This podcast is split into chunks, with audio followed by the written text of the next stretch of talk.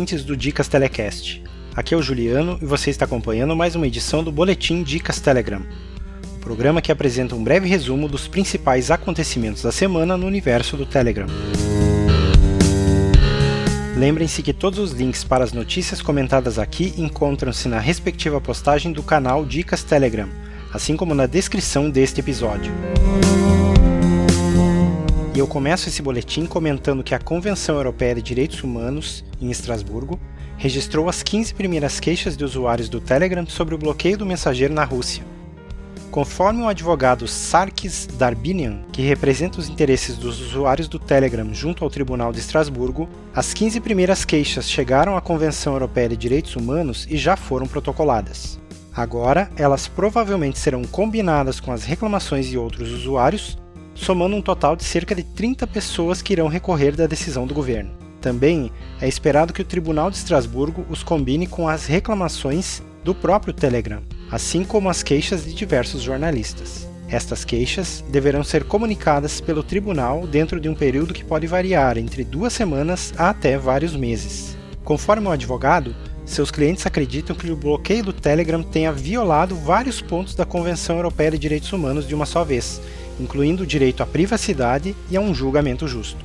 O Roskomnadzor, órgão estatal russo responsável pela regulação de mídia no país, começou a bloquear os endereços IPs usados pelo Telegram em abril de 2018, após uma decisão do Tribunal de Tagansky, em Moscou.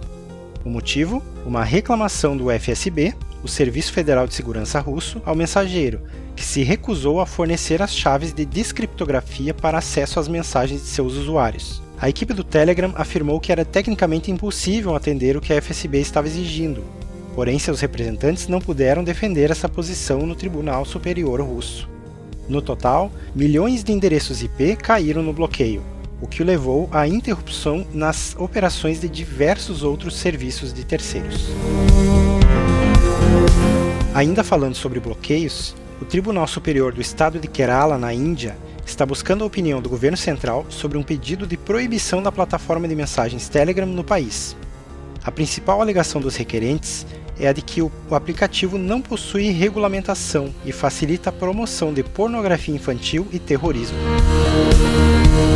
E a partir de outubro, o canal do Infomoney no Telegram terá um serviço gratuito de cobertura do mercado financeiro em tempo real. Já no comecinho da manhã, o investidor receberá mensagens com as notícias que vão agitar o pregão, as cotações das bolsas internacionais, moedas e commodities, além de resumos do que ler antes de operar, também receberá notícias e análises que já estão acostumados a ver no site e no Telegram do Infomoney. A ferramenta traz muita praticidade para quem tem interesse em ficar informado, seja em casa ou durante seu deslocamento até o trabalho. O link para acessar o canal Infomoney Notícias está na descrição deste episódio. Outra boa notícia é a de que a Secretaria de Estado de Comunicação Social do Estado do Amazonas resolveu trocar o aplicativo de mensagens pelo qual enviava o conteúdo sobre as ações do governo à imprensa. A partir da terça-feira, dia 1 de outubro, o Telegram passa a ser a ferramenta oficial utilizada pela SECOM para comunicar as ações do governo de Wilson Miranda Lima. E não é novidade para os assinantes do Dicas Telegram que o Telegram está ingressando no ramo das blockchains, com a aguardada Telegram Open Network, a TON. O Telegram já publicou mais de meio milhão de linhas de código, uma nova documentação e uma versão de testes da plataforma. E segundo o site Decrypt, se a TON cumprir as promessas de alta velocidade e descentralização que está fazendo, este será o maior lançamento de uma blockchain da história. Mas como a TON sobreviverá aos temidos reguladores internacionais? Embora poucos tenham tecido comentários relevantes acerca da TON, é consenso entre a maioria deles que mais informações são necessárias sobre o sistema antes de se tirar conclusões a respeito. Um porta-voz do Banco Central alemão comentou: Não possuímos nenhuma informação específica sobre a TOM.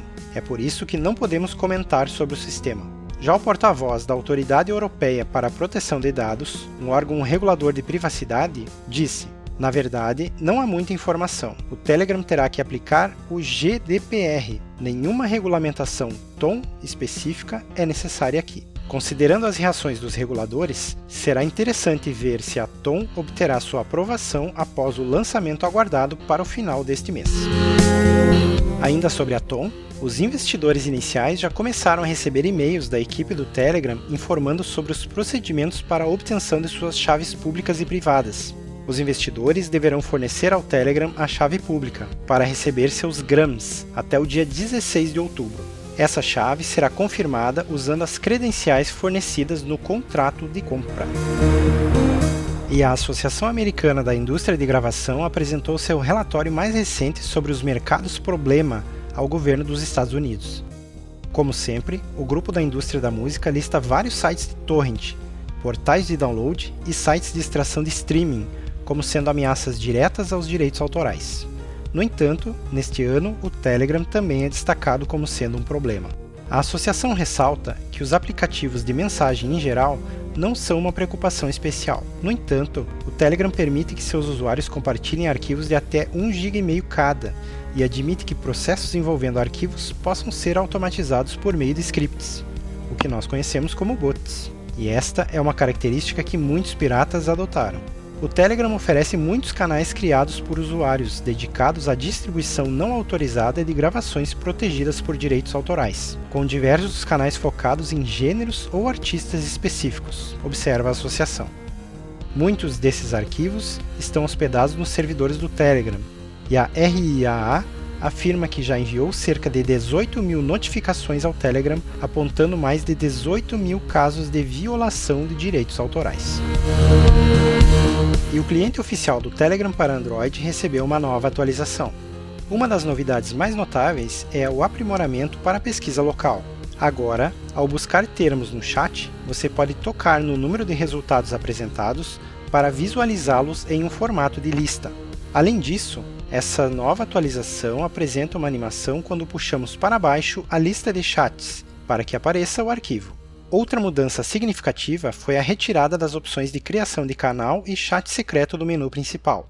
Agora, essas opções ficaram restritas ao botão do lápis, no canto inferior direito da lista de chats. Alterações no visual também podem ser notadas como quando selecionamos o texto na caixa de mensagem, cujo menu agora recebe cores do tema, Além disso, com essa atualização, o Telegram melhorou sua compatibilidade com o Android 10.